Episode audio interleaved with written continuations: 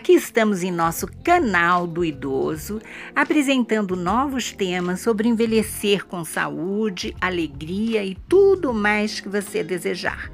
Antes de falar sobre o tema, solicitamos com agradecimentos antecipados para que se inscrevam no canal, deixem o seu like e assim poderão compartilhar com seus amigos e parentes e também nos ajudar a mantermos os temas para reflexão e conhecimento de todos os maiores de idade na vida. O nosso tema hoje é Cada um envelhece como vive. Vamos falar das nossas qualidades cerebrais. Mais importante do que o número dos seus neurônios é o número e a qualidade das conexões que eles estabelecem entre si. E isso tem a ver com como vivemos, pensamos e reagimos às questões da vida. Para que essas conexões funcionem, é preciso pôr o cérebro para trabalhar, não permitir que ele enferruje. Por que algumas pessoas envelhecem antes das outras? Chegar à velhice em melhor ou pior estado de saúde depende de que fatores? Nem sempre envelhecer é sinônimo de perda de memória ou rendimento intelectual.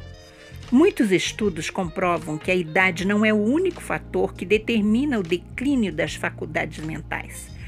Problema que assusta todos nós. Também exercem influência a falta de cultura e educação, as doenças e suas consequentes dores sofridas ao longo da vida. A alimentação deficiente, a predisposição pessoal para estar atento e aprender, e, de modo geral, estar na faixa da extra-maioridade.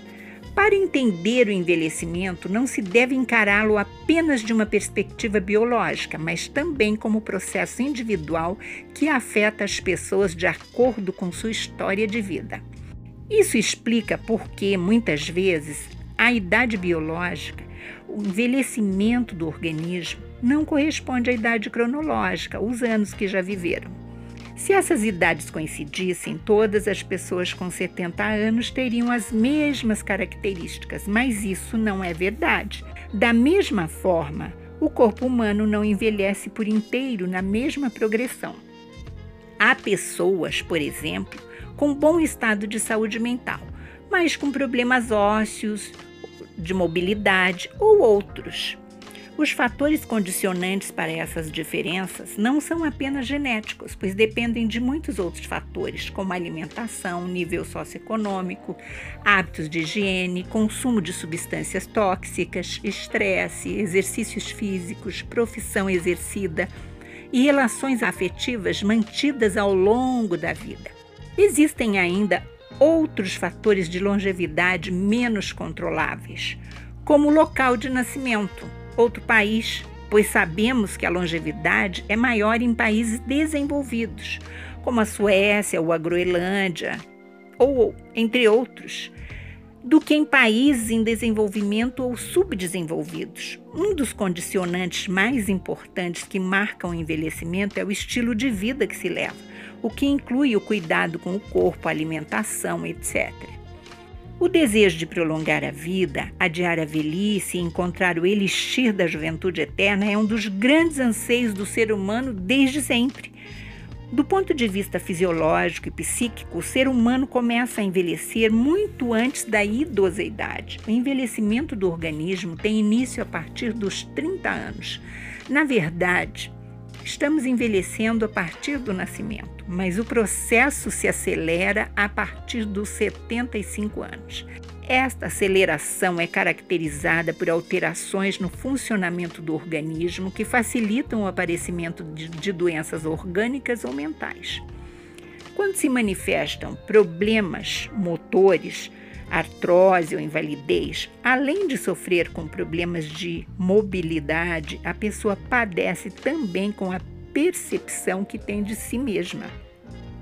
É possível que sua personalidade mude, que fique mal-humorada, evite contato social e limite suas atividades, entrando em fase de depressão.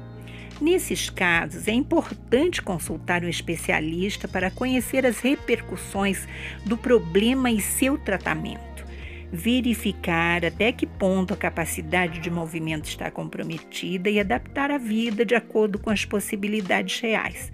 No entanto, a velhice não pode ser uma obsessão, pois a sociedade moderna cultua a juventude, mas sabemos o quanto é insensato lutar para manter-se eternamente jovem. Há que fugir da obsessão por tratamentos para rejuvenescer, pois mesmo com eles não voltaremos a ter 20 anos. Para as pessoas que cultuam exageradamente o corpo ou utilizam como instrumento de trabalho, como atores e modelos, envelhecer pode parecer um grande problema. Elas podem ter mais dificuldade para aceitar que estão envelhecendo e talvez fiquem mais obcecadas com sua aparência nesta fase da vida. Por isso, deve-se aprender a valorizar outros aspectos da vida: a capacidade intelectual, capacidade de dar e receber afeto, relacionamentos com a família e amigos, etc. Atualmente, a cirurgia plástica, a indústria de cosméticos, as dietas oferecem infindáveis produtos e tratamentos para rejuvenescer, embelezar-se até emagrecer.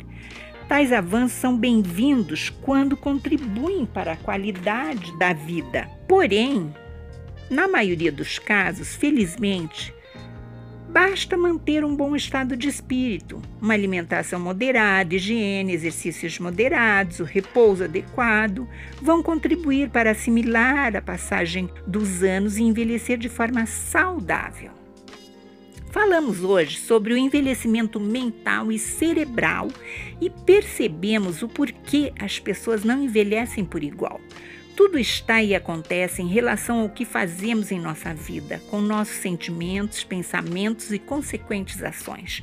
Somos o que sentimos, somos o que pensamos, somos o resultado de nossas ações. Portanto, vamos nos informar sempre sobre nós mesmos, pois só assim saberemos o que fazer conosco e como envelhecer bem.